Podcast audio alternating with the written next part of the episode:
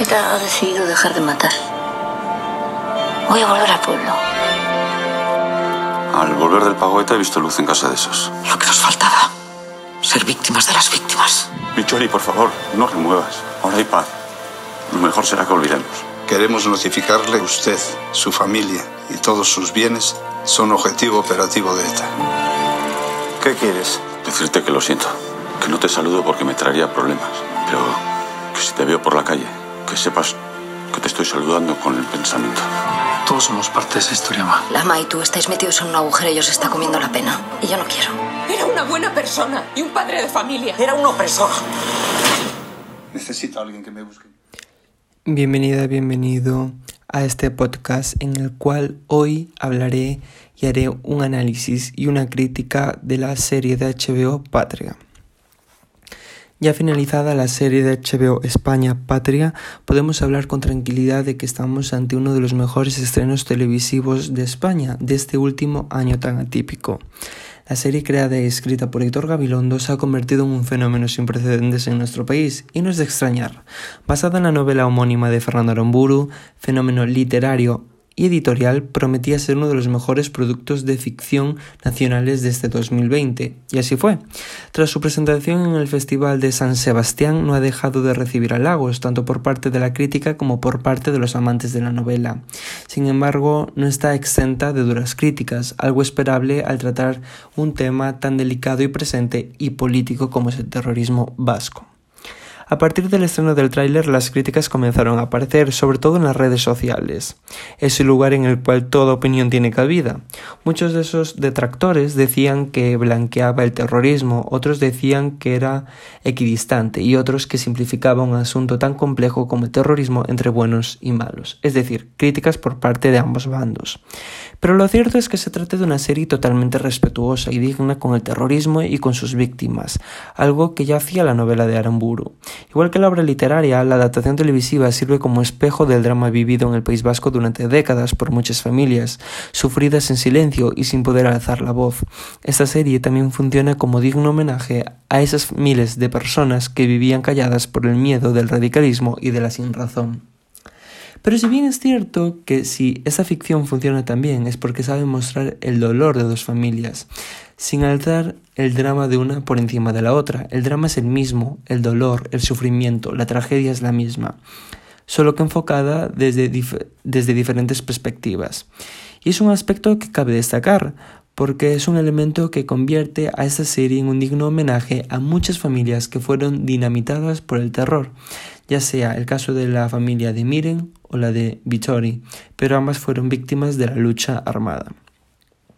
Aitor Gabilondo sabe coger los aspectos más destacables de la novela y traspasarlos a la pantalla, con la ayuda de dos magníficos directores, Félix Vizcarret y Óscar Pedraza, los cuales saben plasmar la personalidad de ese país vasco ochentero en la pantalla de una forma magistral. El ambiente, los vestuarios, esos peinados y los colores, esa paleta cromática son puramente vascos. Y eso es un gran acierto, ya que la serie respira costumbrismo, lo que la dota de naturalismo, aspecto totalmente favorable.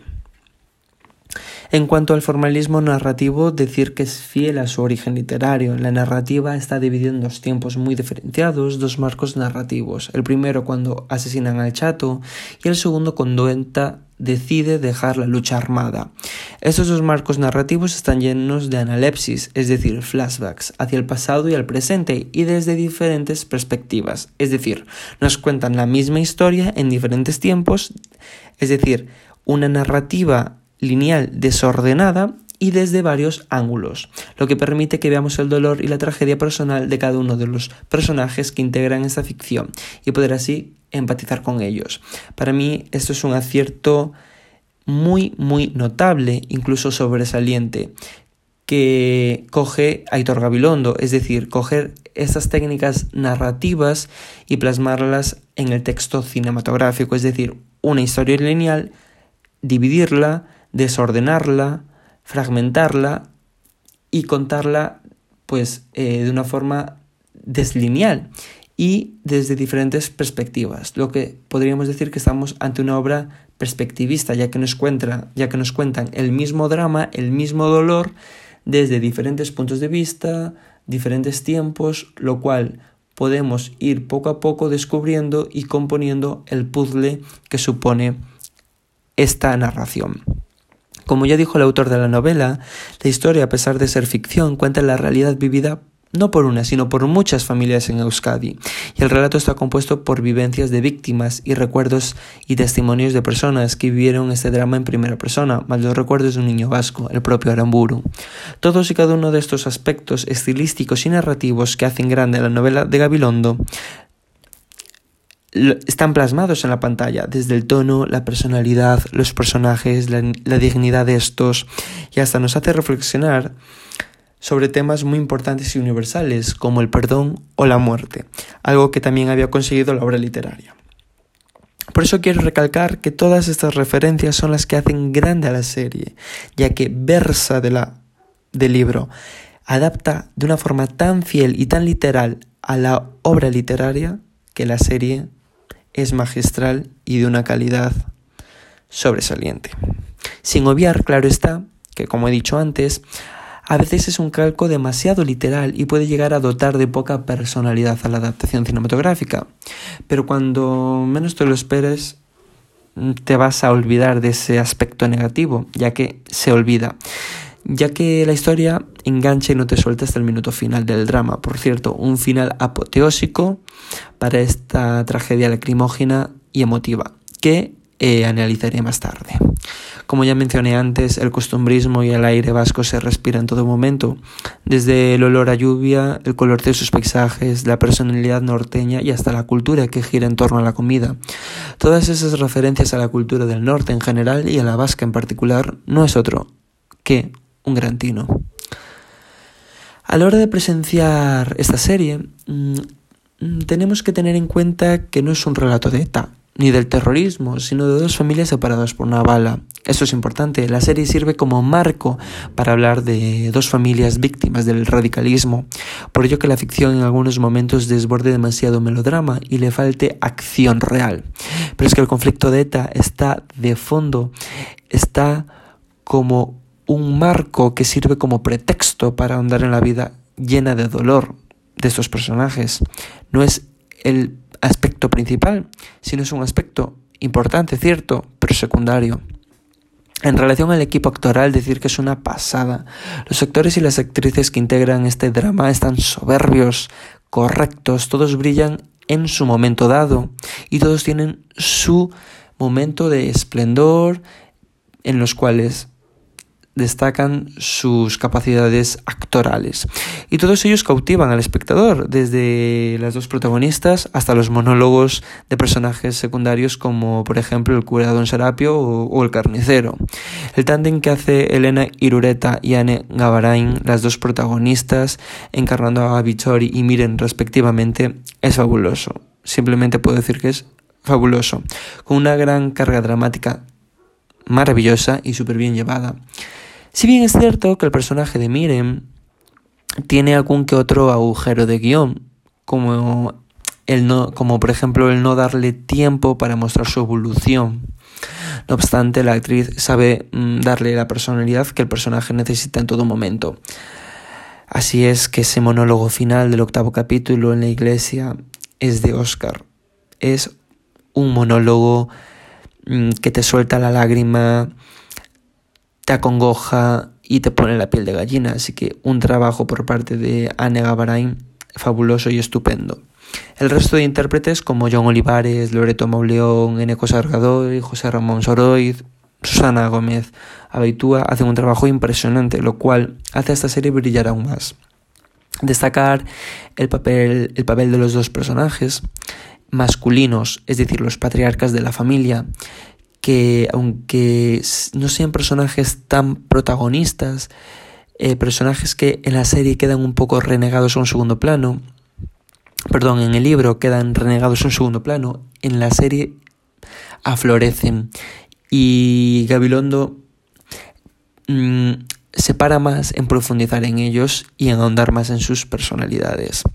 También el personaje eh, de eh, el personaje mm, del cura yo tengo que destacarlo, me parece increíble y me parece mm, soberbio. También eh, Gabilondo nos muestra la dicotomía entre varios personajes, eh, lo cual cabe destacar que es un aspecto muy muy favorable para la ficción. Música compuesta por Fernando Velázquez acompaña este drama de una forma muy positiva ya que la banda sonora es un punto a favor debido a su fuerza cautivadora. El final ese final en la plaza del pueblo condensa décadas de dolor entre dos familias. Es un simple abrazo que condensa lágrimas, llantos, por parte de las matriarcas, reflejando así el perdón. Un abrazo intenso pero fugaz, al puro estilo vasco, que pone fin y broche final a esta grandísima serie. Y ya para finalizar, ya que esto es una breve crítica y un breve análisis, no es fácil decir que no es fácil analizar ni hacer una crítica de esta serie, porque desde porque desde su punto más crítico habría que mencionar Em, aspectos políticos que no corresponden plantear en este espacio. Así que en estas escasas palabras y condensas ideas, condensadas ideas, intenté plasmar mi admiración por este producto y darle mi enhorabuena a su creador, a su realizador, al equipo técnico y artístico y así como al propio Fernando Ramburu, que puede estar orgulloso del trabajo final de HBO España.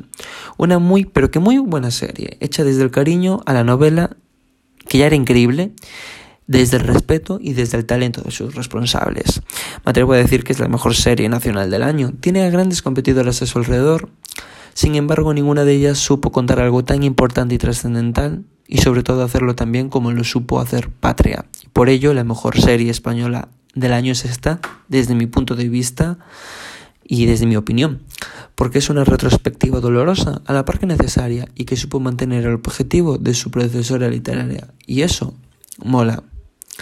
Y bueno, si te ha gustado este podcast, ya sabes, eh, aquí se hablará de cine, análisis cinematográfico, críticas, así como una sección especial dedicada a la historia del cine, empezando desde sus orígenes a finales del siglo XIX hasta la actualidad. También hablando de narrativa, técnicas eh, narrativas, cinematográficas, lenguaje cinematográfico, etc. Este es tu espacio dedicado al tan bello séptimo arte. Soy Einer Fernández, tu crítico de cine, y este es tu podcast. Muchas gracias y hasta la próxima. ha decidido dejar de matar. Voy a volver al pueblo. Al volver del pagoeta he visto luz en casa de esos. Lo que nos faltaba. Ser víctimas de las víctimas. Micholi, por favor, no remueva.